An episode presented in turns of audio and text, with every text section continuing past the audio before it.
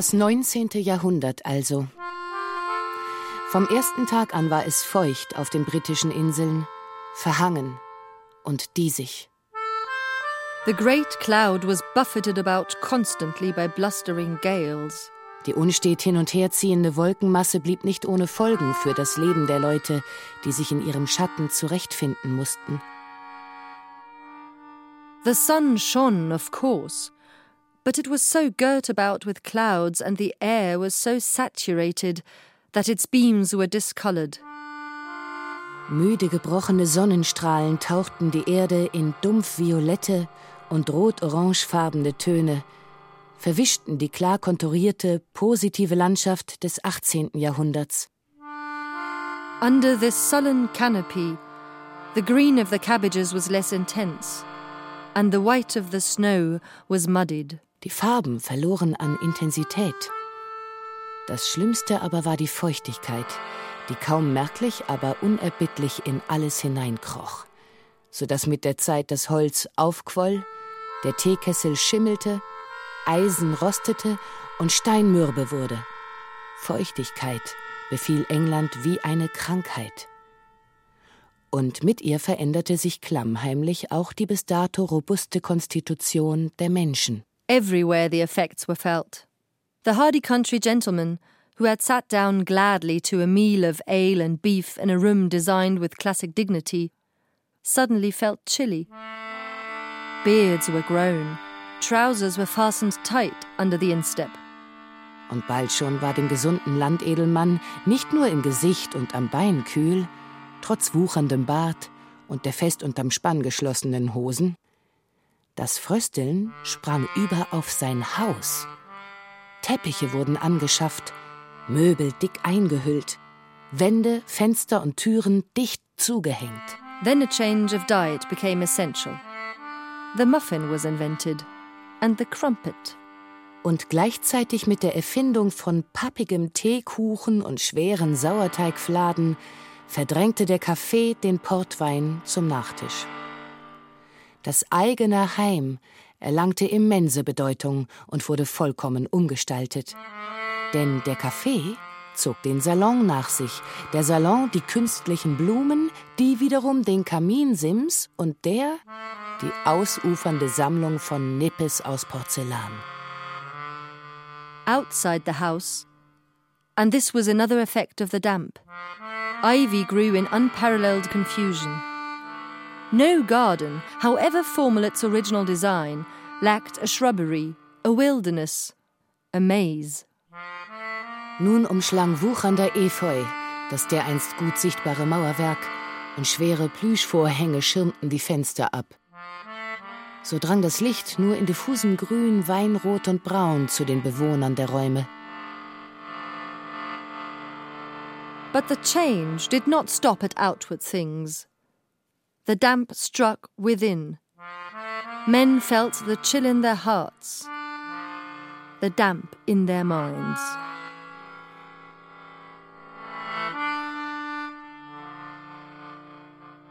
Herz, Hirn und Gemüt veränderten sich durch den feuchten Befall. Beim verzweifelten Versuch, sich zu wärmen, schlug man die Dinge des Lebens in hübsche Begriffe ein Liebe, Geburt und Tod. Die Geschlechter bewegten sich weit voneinander weg. Das offene Gespräch war nicht mehr gestattet. Und so fruchtbar wie die Natur waren nun auch die Menschen. The life of the average woman was a succession of childbirths. Die Frauen kamen kaum aus dem Kindbett heraus. Und so entstand das britische Empire. And thus, for there is no stopping the damp, it gets into the inkpot as it gets into the woodwork, sentences swelled, adjectives multiplied, lyrics became epics, and little trifles that had been essays a column long were now encyclopedias in 10 or 20 volumes. Doch machte das klamme Klima auch nicht vor dem Tintenfass Halt. Nun gab es wild wuchernde Sätze, dick geschwollene Romane und aufgedunsene Enzyklopädien. Ja, so erbarmungslos wütete die Feuchtigkeit.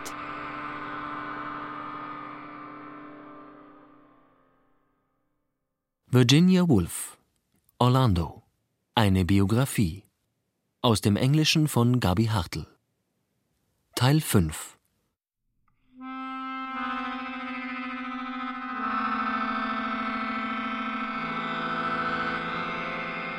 Während all dies ganz England erfasste, verschanzte sich Orlando zu Hause in Blackfriars, wo sie so tat, als sei das Klima dasselbe wie eh und je.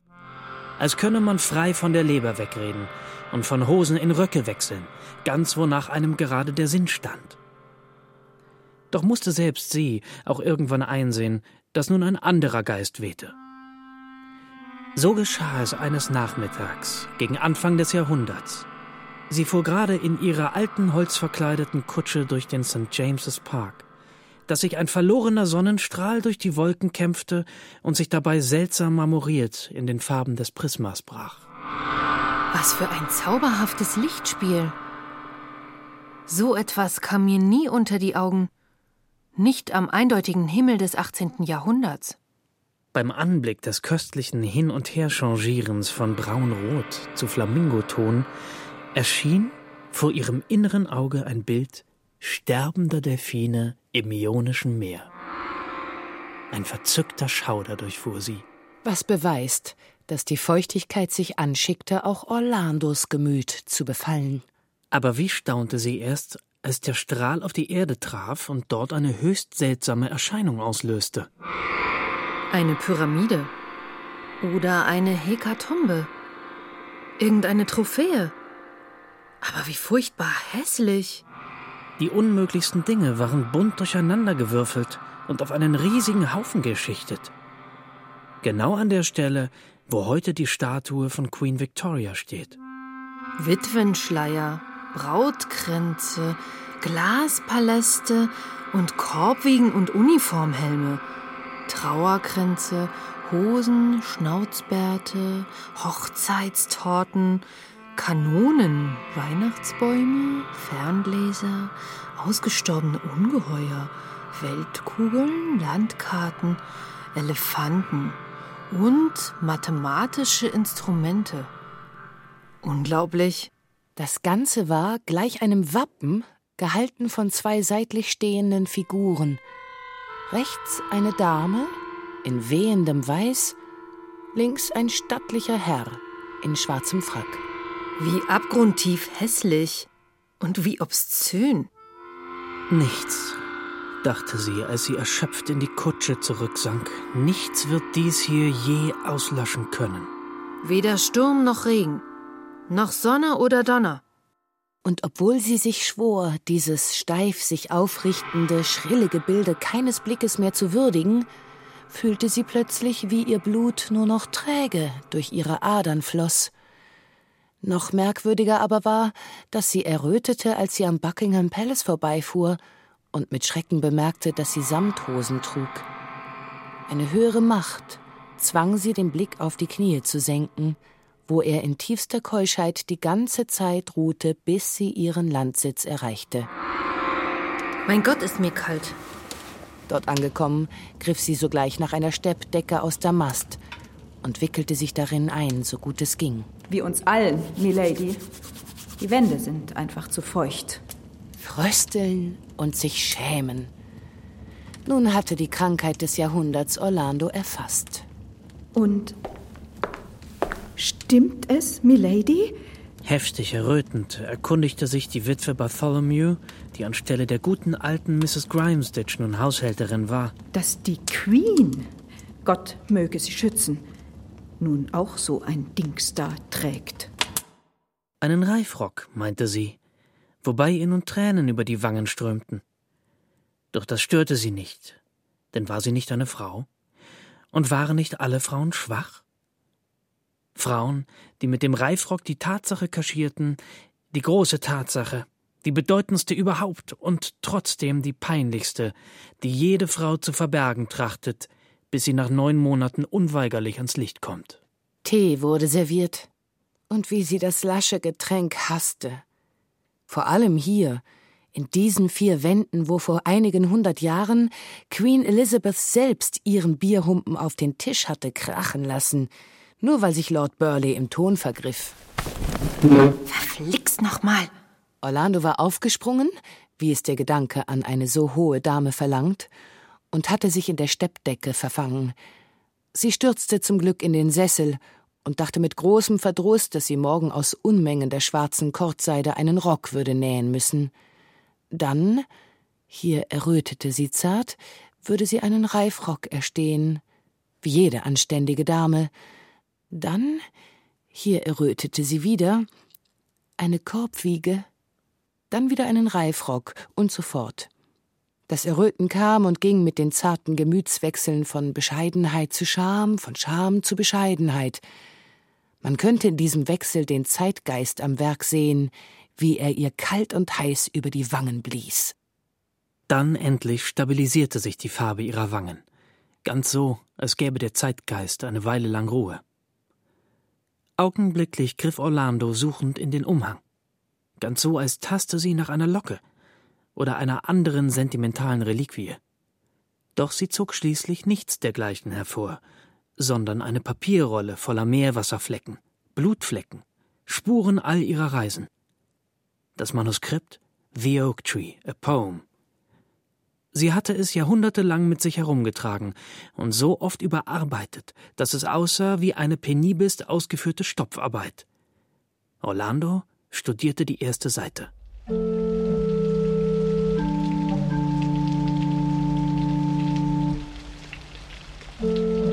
»1586. Fast 300 Jahre. Höchste Zeit, mal zum Schluss zu kommen. Und während sie las, blätterte und Seiten übersprang, wurde ihr klar, wie sehr sie bei aller Veränderung im Kern doch dieselbe geblieben war. Immer noch dieses grübelnde, nachdenkliche Wesen, diese Liebe zu Tier und Natur, zum Land und den Jahreszeiten. Sie trat ans Fenster.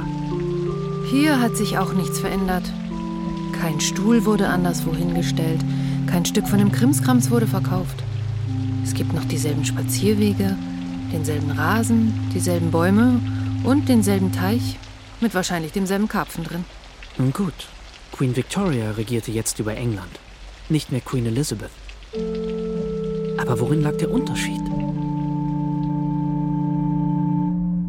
Kaum hatte sie dies gedacht, da flog, wie ein fleischgewordener Widerspruch, die Tür auf, und hereinmarschiert kam Basket, der Butler, und Bartholomew, die Haushälterin, um das Teegeschirr wegzuräumen.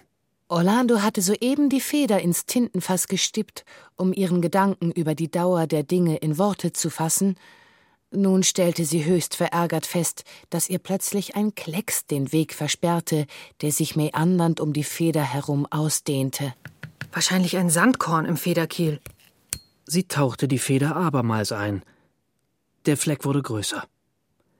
Sie versuchte zwar weiter, ihren Gedanken zu formen, aber die Worte stockten also kritzelte sie aus dem Klecks ein Monster mit langen Flügeln und einem Schnurrbart, bis er aussah wie eine Kreuzung aus Ratte und tasmanischem Beuteltier. Mit dem Dichten jedenfalls war es vorbei. Wenn Bartholomew und Basket auch so im Zimmer herumklappern, wie soll man das schreiben können? Unmöglich.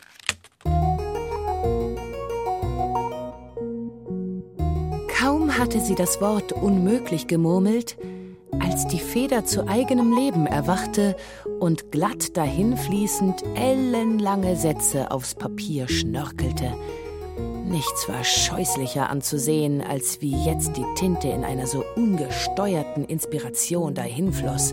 Was war nur los mit ihr? Lag es an der Feuchtigkeit? Dem Butler im Zimmer? Doch es war keiner da, der ihr hätte antworten können es sei denn, man versteht das Tropfen des Regens im Efeu als Antwort. Während Orlando sinnend am Fenster stand, überfiel sie ein höchst merkwürdiges Gefühl.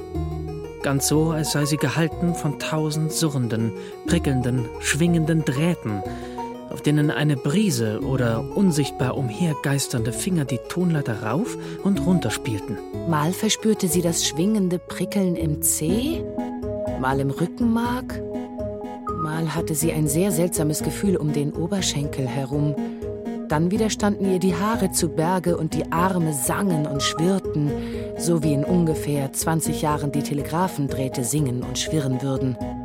Schließlich schien die Spannung in ihre Hände zu ziehen, speziell in die linke, und sich da als flirrendes, schwingendes Band zusammenzuziehen, genau um den zweiten Finger von links. Mein Smaragdring? Das Geschenk von Queen Elizabeth. Was will mir das Schwirren sagen? Dass das nicht ausreicht. Der Stein hat ein herrliches Feuer und ist wohl mindestens 10.000 Pfund wert. Und tatsächlich schien ihr das Schwirren zu signalisieren, nein, das genügt nicht. Es verhörte Orlando sogar, fragte eindringlich, warum sie das nicht besaß, was doch so schändlich fehlte. Nun endlich schämte sich unsere edle Dame ganz schrecklich angesichts ihres zweiten Fingers von links. Welches Kleid darf ich Milady zum Dinner rauslegen? In diesem Augenblick bemerkte Orlando zum ersten Mal überhaupt Ihre Sinne waren ja aufs höchste gespannt. an Bartholomews linkem Ringfinger das breite Band von ziemlich krank scheinendem grünlichem Gelb. Da begriff sie. Ihr Smaragd reichte nicht aus, denn ihr fehlte ein Ehering. Darf ich mal sehen, Bartholomew? Da fuhr die Gute zusammen und sprang drei Schritte zurück, gerade so, als habe ein Schurke ihr ein Messer in die Brust gerammt. Nie im Leben. Schauen dürft ihr, Milady, aber den Ring abziehen. Nur über meine Leiche. Den hat mir mein Thomas an den Finger gesteckt. Vor 25 Jahren, sechs Monaten und drei Wochen. Ich trage ihn beim Schlafen, bei der Arbeit, wenn ich mich wasche und wenn ich bete. Und ich nehme ihn auch so mit ins Grab.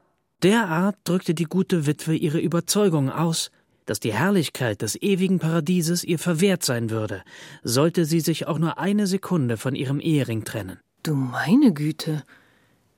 In was für einer Welt leben wir bloß? Die Kompliziertheit dieses Lebens verblüffte Orlando. Nun kam es ihr plötzlich so vor, als sei die ganze Welt Gold beringt. Sie ging zum Dinner, Eheringe, im Überfluss. Sie ging in die Kirche, überall Eheringe. Sie fuhr aus und Gold oder Goldimitat schimmerte dünn, dick, rau oder glatt an jeder Hand. Die Auslagen der Juweliere glitzerten nicht mehr von Strass oder Diamanten, wie sie es in Erinnerung hatte, sondern zeigten jetzt schlichte goldene Bänder ohne Stein. Orlando bemerkte auch, wie das Verhalten der Leute sich schleichend veränderte. Wie oft hatte man früher einen Jungen erwischt, der mit einem Mädchen unter dem Weißdorn schäkerte? Man hatte die beiden freundlich mit der Reitpeitsche angeschubst und war lachend des Weges gezogen. Heute aber stapften die Paare mitten auf der Straße, untrennbar miteinander verbunden. Nicht selten reagierten sie erst, wenn die Nüstern der Pferde sie fast schon berührten. Doch gingen sie selbst dann nicht auseinander, sondern strebten gemeinsam schwerfällig wie ein solider Block zum Straßenrand. Die linke Hand der Dame war fest mit dem rechten Ellenbogen des Herrn verschweißt. An ihrem Ringfinger links blinkte ein goldenes Band. Wahrscheinlich hat man etwas Neues über die menschliche Rasse herausgefunden, so dass sie jetzt Paar an Paar kleben muss. Aber wer darauf gekommen war und warum und wann, das wusste sie nicht. Wenn sie vom Fenster aus in ihren Park schaute, schien ihr, als sei die Natur noch so wie im 16. Jahrhundert. Sie betrachtete die Tauben, die Kaninchen und ihre Elchhunde und konnte bei den Tieren keine dauerhafte Verbindung sehen. Das Paarsein schien jedenfalls nicht von Natur ausgegeben. Hat Queen Victoria das erfunden? Oder Lord Melbourne? Tja, soll ja Frauen so mögen. Geschmacklos. Fast schon anstößig fand sie die Vorstellung all dieser unauflöslich miteinander verbundenen Körper. Doch wurden ihre Überlegungen von einem derart starken Gezurre und Gezerre in besagtem Finger begleitet, dass sie kaum noch klar denken konnte. Schreiben war so jedenfalls völlig unmöglich. Dann kaufe ich mir eben auch so ein Ding. Was sie auch tat. Und verstohlen hinter einem Vorhang über den Finger streifte. Doch es half nichts. Das Zucken ging weiter. Und als sie am kommenden Morgen schreiben wollte, fiel ihr nichts ein. Entweder die Feder quetschte eine riesige Klecksträne aufs Papier, oder sie verströmte aus eigenem Antrieb süßlich dahinfließende, gewundene Sätze über frühen Tod und Verderben, was mindestens ebenso schlimm war. An Orlandos Fall erkennen wir deutlich, dass man nicht mit den Fingern schreibt, sondern mit der ganzen Person. Der Nerv, der den Stift führt, umschlingt jede Faser des Wesens, schlängelt sich in unser Herz, durchdringt die Leber. Und wenn auch nur Orlandos Finger surrte, so fühlte sie sich doch völlig vergiftet. Bis sie endlich verstand, es hilft nichts. Ich muss mich dem Zeitgeist beugen und mir einen Ehemann nehmen. Dass dies völlig quer zu ihrem Wesen stand, ist wohl hinlänglich klar. Denn sie hatte das Leben und ein Liebhaber gerufen vor rund hundert Jahren, als der Erzherzog sie verließ und das Rattern seiner Kutschräder langsam verklang. Auf der Suche nach diesem Liebhaber, nicht einem Ehemann, war sie durch die Welt gezogen, wie wir im letzten Kapitel zeigten. Ganz natürlich war Orlando bisher mit dem Zeitgeist gegangen, in der Renaissance, der Restauration und dem 18. Jahrhundert. So geschmeidig war dies abgelaufen, dass ihr der Wechsel von einem Jahrhundert ins nächste kaum aufgefallen war. Doch der Zeitgeist des 19. Jahrhunderts lief ihrer Natur so konträr entgegen, dass er sie brach und Orlando dies schmerzhaft als Niederlage empfand. Denn es ist denkbar, dass jeder menschliche Geist einer bestimmten Zeit angehört. Einige werden in diesem Jahrhundert geboren, andere in jenem. Nun war Orlando eine erwachsene Frau von ein, zwei Jahren jenseits der dreißig. Ihr Wesen war gefestigt. Und sich in die falsche Richtung zu biegen, schien unerträglich. So stand sie traurig am Fenster des Salons. Mrs. Bartholomew hatte die Bibliothek so benannt, beschwert vom Gewicht des Reifrocks, den sie sich, der Konvention gehorchend, ja zugelegt hatte. Der unbequemste Rock, den ich je hatte, wie er sie einschränkte. Vorbei der Spaß, schnell mit den Hunden auszuschreiten oder den alten Pfad hinaufzulaufen und sich auf die Wurzeln der Eiche zu werfen. Der Reifrock verfing sich in Grashalmen und nassem Laub. Der Hut mit den Federn flog im Wind davon.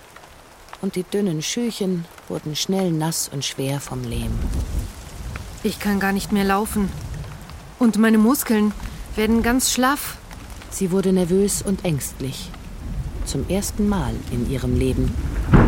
Was war das? Bartholomew. Ein Räuber? Da! Hinter den Paneelen. Oder spukt es vielleicht auf dem Korridor? All das machte sie schrittweise mehr geneigt, Queen Victorias neuer Entdeckung zu glauben, dass jedem Mann, jeder Frau ein Partner fürs Leben bestimmt sei, auf das er sie stütze und von ihr gestützt werde, bis dass der Tod sie scheidet. Wie tröstlich, sich auf jemanden stützen zu können. Sich anlehnen, sitzen, am besten gleich liegen. Und nie, nie, nie wieder aufstehen. Derart hart ging der Zeitgeist sie an, als Strafe für ihren früheren Hochmut und als sie die ganze Skala der Gefühle hinabstieg in dieses neue, völlig ungewohnte Quartier, da klang das einstige Zurren und Schwirren plötzlich wie süße Melodie. So als zupften zarte weiße Engelsfinger die Saiten der Harfe und als sei sie umfangen von himmlischen Harmonien. Aber auf wen soll ich mich stützen? rief sie gegen die wilden Herbstwinde an es war nun Oktober geworden und nass wie üblich. Der Erzherzog war seit langem verheiratet. Mr. M. war katholisch geworden. Der Marquis von C. schuftete in einer Strafkolonie. Und der edle Leib von Lord O. hatte vor Jahren die Haie gefüttert. Keiner ihrer alten Freunde stand zur Verfügung. Und die gute Nell vom Leicester Square, so lieb sie auch sein mochte, war als Stütze wohl kaum zu gebrauchen. Auf wen? Orlando schaute von ihrem Fenstersitz aus in die bewegten Wolkenwirbel. Auf wen soll ich mich stützen? Sie sah aus wie das Urbild flehender Weiblichkeit. Die Worte formten sich wie von selbst auf ihren Lippen, so wie sich auch ihre Hände von selbst rangen, und zuvor ihre Feder für sie geschrieben hatte. Nicht Orlando sprach hier, sondern der Zeitgeist. Doch weder er noch Orlando erhielten eine Antwort. Die Raben taumelten wild durch die violetten Herbstwolken. Der Regen hatte endlich aufgehört, und ein Irisieren lag in der Luft, so dass Orlando versucht war, ihren Hut mit den Zierfedern aufzusetzen, die Schüchen zu schnüren und vor dem Dinner noch etwas spazieren zu gehen. Jeder ist Teil eines Pärchens, nur ich nicht. Untröstlich strich sie über den Hof. Da, die Krähen. Sogar die Hunde. Auch wenn das nie lange hält. Jeder schien heute Abend zu zweit zu sein. Nur ich, die Herrin von allem hier, bin einsam, allein und ohne Gefährten. Was nutzten ihr da all die zahlreichen hell erleuchteten Fenster? Nie zuvor war Orlando auf solche Gedanken gekommen. Nun war sie ihnen schutzlos ausgeliefert. Sie drückten sie nieder mit unglaublicher Wucht. Man muss sich auf jemanden stützen. Und sei es auch nur der Türhüter. Statt wie früher das Tor aufzustoßen, klopfte sie mit behandschuhter Faust nach dem Türhüter, auf das er sie hinausließ. Gern wäre sie bei ihm geblieben, um mit ihm über dem Kohlebecken ein Kotelett zu grillen, doch sie traute sich nicht zu fragen. Also zog sie alleine weiter durch den Park. Zaghaft zuerst, denn es könnten ja Wilderer sich wundern oder ein Wildhüter oder die Botenjungen, dass eine so hohe Dame hier allein ausging. Bei jedem Schritt sah sich Orlando schreckhaft um, ob nicht die Gestalt eines Mannes hinter dem Ginsterbusch lauerte oder eine bösartige Kuh, die nur darauf wartete, sie auf die Hörner zu nehmen. Doch nur die Krähen schossen kreuz und quer über den tief hängenden Himmel. Eine stahlblaue Feder fiel einer aus dem Gefieder, direkt auf das Heidekraut zu ihren Füßen. Sie liebte die Federn wilder Vögel. Als Junge hatte sie eine große Sammlung. Sie hob sie auf und steckte sie ins Haar. Die bewegte Luft um sie herum belebte ihr Gemüt ein wenig. Und als die Krähen über ihrem Kopf weiter wirbelten und sich drehten, fiel eine Feder nach der anderen schillernd durch die purpurn flimmernde Luft. Orlando folgte ihnen über das Moor, den Hügel hinauf, und ihr langer Umhang blähte sich im Wind. So weit bin ich seit Jahren nicht mehr gelaufen. Sechs Federn hatte sie bereits aufgelesen, durch die Finger gezogen und an ihre Lippen geführt, um die samten glatte Oberfläche zu spüren. Da sah sie vor sich am Hang einen schillernden silbernen Teich. Geheimnisvoll. Wie der See, in dem Sir Bedivere das Schwert König Arthurs versenkt hat. Darüber zitterte eine einzelne Feder und fiel dann mitten hinein. Wie herrlich. Wie zauberhaft. Ja. Ich laufe hinter den Vögeln her bis ans Ende der Welt. Dort werfe ich mich auf die federnde Heide und gebe mich süßem Vergessen hin. Eine seltsame Ekstase erfasste Orlando. Sie beschleunigte ihren Schritt, das raue Lachen der Krähen dicht über dem Kopf. Sie rannte, sie stolperte. Die harten Wurzeln des Heidekrauts krallten sich in ihren Rock und warfen sie zu Boden. Ihr Knöchel war gebrochen. Sie konnte nicht aufstehen. So ist es gut. Orlando fühlte sich wohl, wie sie so dalag. Sie hatte den Duft der Moormyrte in der Nase und das raue Lachen der Krähen im Ohr. Hier habe ich endlich meinen Gefährten. Das Moor. Ich bin die Braut der Natur. Und verzückt verlor sie sich in der Umarmung des kalten Heidekrauts, in ihren weiten Umhang gehüllt, dort in der Senke neben dem Teich. Eine Feder schwebte nieder auf ihre Braue. Hier werde ich liegen, denn dies ist mein Lorbeer. Die Stirn wird kühl sein auf immer. Wild werde ich träumen, nie einen Ehering tragen. Die Wurzeln werden sich um meine Finger schlingen. Ein tiefer Seufzer entfuhr ihrer Brust, wohlig bettete sie sich auf ihr Kissen aus dichtem Heidekraut. Sie war angekommen. Endlich glücklich, nach jahrhundertelanger Suche. So viele Frauen und Männer hatte sie geliebt. Doch nun war sie bei sich, ganz allein. Sie blickte direkt in den wundersamen goldenen Schaum empor, zu dem die Wolken sich formiert hatten. Dann schloss sie die Augen. Eine nasse Feder über dem Antlitz, das Ohr auf der Heide. Und sie schlief ein. Plötzlich vernahm Orlando in ihrem Inneren ein Lärmen wie von Hammerschlägen. War dies ihr Herz? Tak, tak, tak, tak, tönte der Amboss oder das Herz, tief unten in der Erde. Dann veränderte sich das Geräusch und klang jetzt wie Pferdehufe.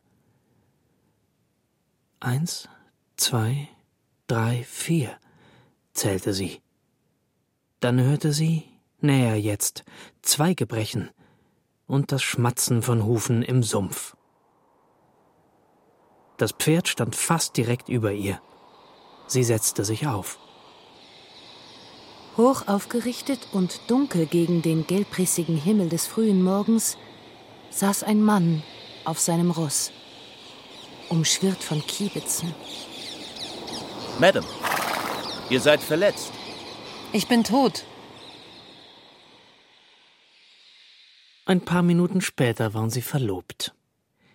Und am folgenden Morgen, beim Frühstück, verriet er Orlando seinen Namen.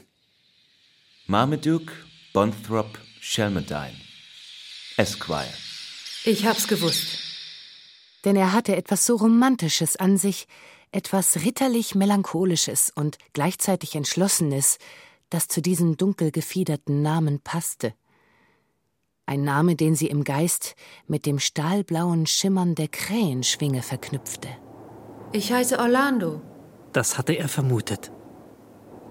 Denn, so erläuterte Shell, sieht man ein Schiff von der Südsee herkommend, sonnenüberflutet und stolz auf dem Mittelmeer kreuzend, dann ruft man sofort aus Orlando. Und tatsächlich hatten sie trotz ihrer kurzen Bekanntschaft alles Wesentliche voneinander in nicht mehr als zwei Sekunden erfasst, wie es bei Liebenden eben der Fall ist, so dass jetzt nur noch die weniger wichtigen Einzelheiten zu erzählen waren, ihre Namen zum Beispiel, wo sie lebten, ob sie Bettler waren oder betucht. Ich besitze ein Schloss in Schottland auf den Hebriden, das allerdings nur noch eine Ruine ist. Ich war Soldat und Seemann und habe den fernen Osten erforscht. Jetzt bin ich unterwegs zu meiner Brig in Falmouth. Doch wir stechen erst bei Südwestwind in See. Schnell blickte Orlando auf den vergoldeten Leoparden, der ihnen als Wetterfahne diente. Ein Glück. Der Schwanz zeigte nach Osten, stetig wie ein Fels. Oh, Shell, verlass mich nicht. Ich bin so stürmisch verliebt in dich. Kaum hatte sie diese Worte gesprochen, da überfiel beide ein schlimmer Verdacht. Shell, du bist eine Frau. Du bist ein Mann, Orlando. Nie zuvor hatte die Welt eine heftigere Szene der Beteuerung und Rückversicherung gesehen, als was nun folgte. Als sie vorbei war und die beiden sich wieder gesetzt hatten, fragte Orlando, was es mit dem Gerede über den Wind aus Südwesten auf sich hatte. Wohin musste er reisen? Zum Cap Horn, erwiderte er und errötete leicht, woran man sieht, dass auch Männer erröten dürfen, nur eben aus anderen Gründen als Frauen. Nur mit Hilfe von heftigem Drängen und jeder Menge Intuition konnte Orlando in Erfahrung bringen, dass Shell sein Leben mit dem schrecklichsten und herrlichsten Abenteuer verbrachte, was bedeutet, im Rachen eines Sturms um Kap Horn zu segeln. Masten waren zerborsten, Segel zerfetzt worden. Sie musste ihn zwingen, dies einzugestehen. Manches Mal war das Schiff gesunken und er blieb als einziger Überlebender zurück mit einem Schiffszwieback auf einem Floß. Was bleibt einem Burschen auch anderes zu tun heutzutage? Meine ich jedenfalls. Hm.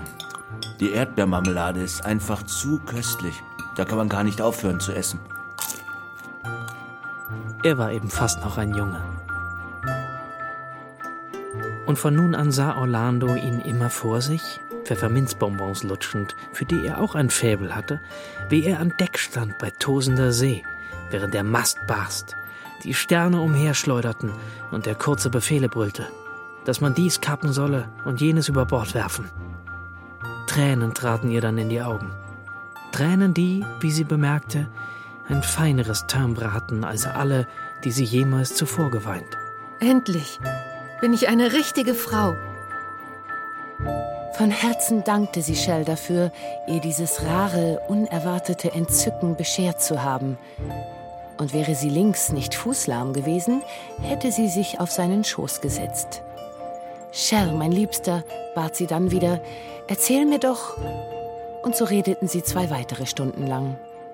Vielleicht vom Cap Horn, vielleicht auch nicht. Und es würde auch nicht viel nutzen, ganz genau aufzuzeichnen, was da geredet wurde. Denn sie kannten sich so gut, dass sie sich alles sagen konnten. Was so viel bedeutet wie, dass sie auch nichts sagen konnten. Oder eben, dass sie auch über dumme Sachen reden konnten, etwa wie man ein Omelett macht oder wo man in London die besten Stiefel kauft. Dinge also, die ohne Fassung keinen Glanz haben, doch in ihr unglaublich funkeln. Denn mit Hilfe der weisen Ökonomie der Natur hat es sich so ergeben, dass unser moderner Geist fast ganz ohne Sprache auskommt. Der gewöhnlichste Ausdruck ist Recht, weil eben kein Ausdruck Recht ist, weswegen das gewöhnlichste Gespräch oft das poetischste ist und das Poetische genau das, was man nicht niederschreiben kann. Darum machen wir nun hier eine längere Pause, die als prallvolle Lehre verstanden werden muss.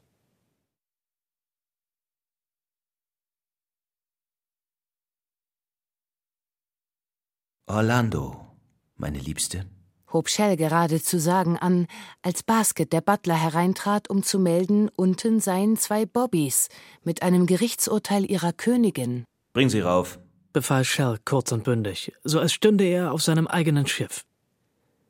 Dann bezog er instinktiv Stellung am Kamin, die Hände hinter dem Rücken verschränkt. Zwei Beamte in flaschengrünen Uniformen und mit Knüppel an den Hüften betraten das Zimmer und standen stramm. Als die Formalitäten vorüber waren, überreichten sie Orlando persönlich, wie es ihr Auftrag war, ein juristisches Schreiben von höchst imposantem Format, wie an den Siegellackbrocken, den Bändern, Eidschwüren und Signaturen zu erkennen war. Die Prozesse sind entschieden. Orlando las mit ausgestrecktem Finger die wichtigsten Passagen laut vor, nachdem sie das Dokument zunächst stumm überflogen hatte. Türkische Ehe annulliert. Ich war mal Gesandter in Konstantinopel, Scher. Kinder für illegitim erklärt. Sie sagen, ich hätte drei Söhne mit Pepita, einer spanischen Tänzerin. Das heißt, Sie beerben mich nicht. Sehr gut. Geschlecht. Ah ja, was ist mit meinem Geschlecht? Das Geschlecht wird, schreiben Sie hier, ohne jeden Zweifel, was habe ich dir eben gesagt, für weiblich erklärt. Ihr Besitz wird nun für immer auf ihre männlichen Erben übertragen oder im Fall der Nichtverheiratung Papalapap, Nichtverheiratung. Und Erben wird es auch geben. Sie verlor die Geduld mit dem juristischen Jargon, unterschrieb genau unter Lord Palmerstones Signatur und trat in diesem Augenblick den unbestrittenen Besitz all ihrer Titel an, ihres Hauses und ihrer Güter. Die waren wegen der immensen Prozesskosten ganz erheblich zusammengeschrumpft, sodass Orlando zwar wieder unendlich adelig war, doch auch ungeheuer arm.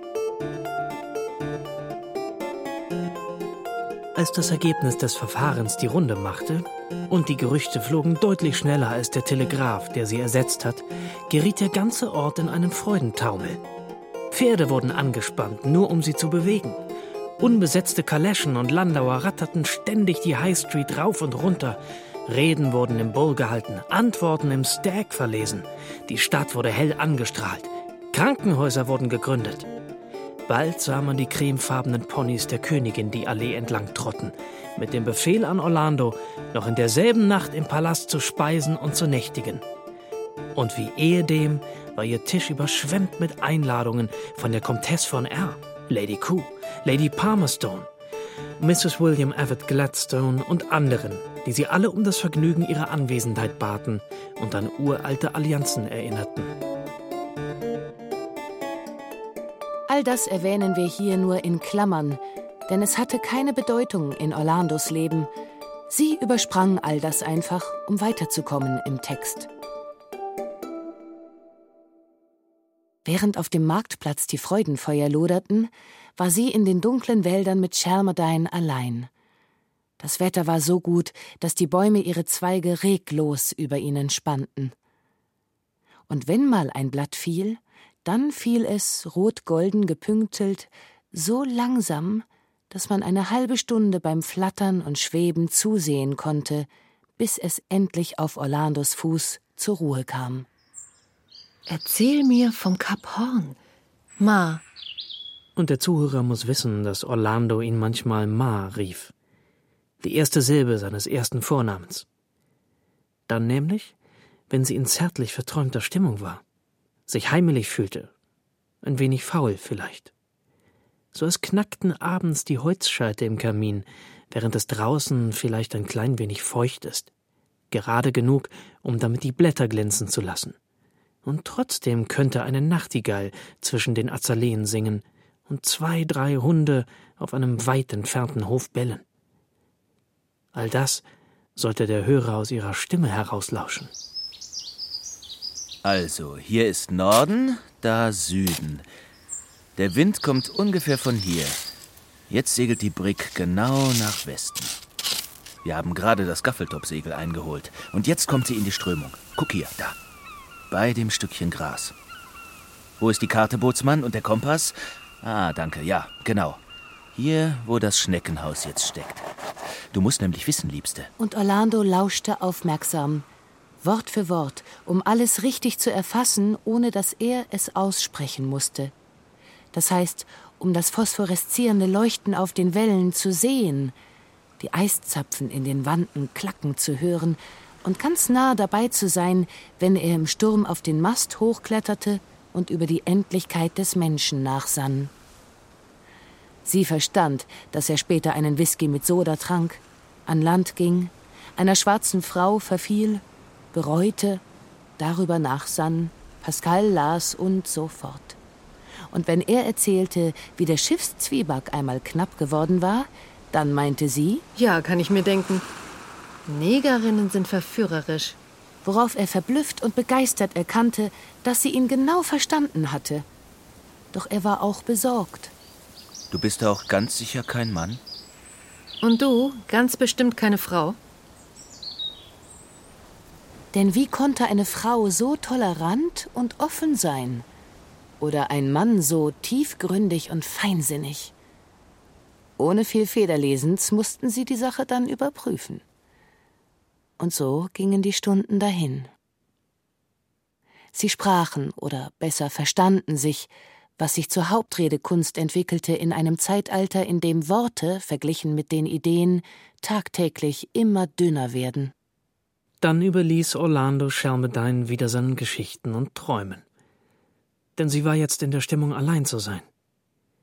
Ohne dass er sie fragte, ging sie von ihm weg schob sie sich gleich einem Geist durch gespenstisch blasse Buchen, ruderte sich tiefer und tiefer in die Einsamkeit, ganz als sei das kleine Geflimmer von Geräuschen und Bewegung vorbei, und sie jetzt frei, ihren Weg zu machen. Acht oder neun Tage verbrachten sie so.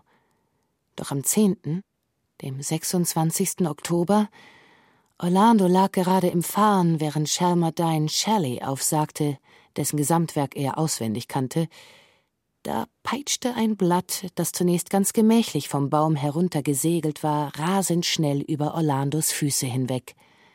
Ein zweites Blatt folgte, dann ein drittes. Orlando zitterte und wurde blass. Der Wind. Sie sprang auf. Gemeinsam rannten sie durch die Wälder, der Wind warf ihnen Massen von Blättern entgegen, in den Haupthof, durch die kleineren Höfe. Verschreckte Diener ließen Besen und Töpfe fallen, stürzten ihnen nach zur Kapelle, wo in aller Eile ein Durcheinander von Kerzen entzündet wurde. Einer warf eine Bank um, ein anderer blies seine Leuchte wieder aus. Glocken läuteten. Menschen wurden zusammengerufen. Dann endlich kam auch Mr. Dapper, der die Enden seiner weißen Stola festhielt und fragte, wo denn sein Gebetbuch sei. Er sprach: Marmaduke Bonthrop Shelmerdine und Lady Orlando kniet nieder. Und das Licht zuckte durch die Buntglasfenster. Und unter dem Knallen unzähliger Türen grollte die Orgel, mal dröhnend, mal schwach. Mr. Dapper, der jetzt sehr alt war, versuchte sich gegen das Getöse durchzusetzen. Doch man konnte ihn nicht verstehen. Plötzlich war es einen Moment lang still und man hörte die Worte Rachen des Todes. Und immer mehr Menschen drängten mit Rechen und Peitschen in die Kirche. Ein Vogel knallte gegen die Scheibe. Keiner hörte das Wort Gehorchen oder sah, wie der Ring von Hand zu Hand ging. Es blitzte nur kurz etwas auf. Und Orlando, im dünnen Kleid und den Ring am Finger, hielt ihrem Gatten die Steigbügel. Er schwang sich mit einem Satz in den Sattel. Sein Ross stürmte los. Und Orlando rief: Schermerdein. Er zur Antwort: Orlando. Und die Worte brausten und kreisten wie Falken, immer höher und höher, schneller und schneller bis hinauf zu den Zinnen. Dort zerschellten sie und fielen in Stücken zu Boden. Und sie ging hinein.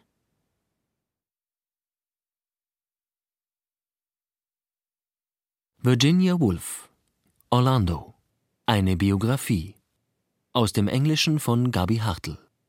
Teil 5 Orlando Georgia Stahl. Autorin Vera Weißbrot. Biografen Wiebke Puls Paul Herwig. Sowie Michaela Steiger und Fabian Gröver. Komposition Ulrike Hage. Bearbeitung Gabi Hartl. Ton und Technik Markus Huber, Susanne Herzig. Regieassistenz Stefanie Ramp. Regie Katja Langenbach. Produktion Bayerischer Rundfunk 2013. Redaktion Katharina Agathos.